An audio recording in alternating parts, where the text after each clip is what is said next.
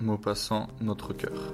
Un jour, Massival, le musicien, le célèbre auteur de Rebecca, celui que depuis 15 ans déjà on appelait le jeune et illustre maître, dit à André Mariol son ami Pourquoi ne t'es-tu jamais fait présenter à Madame Michel de Burn Je t'assure que c'est une des femmes les plus intéressantes du Nouveau Paris.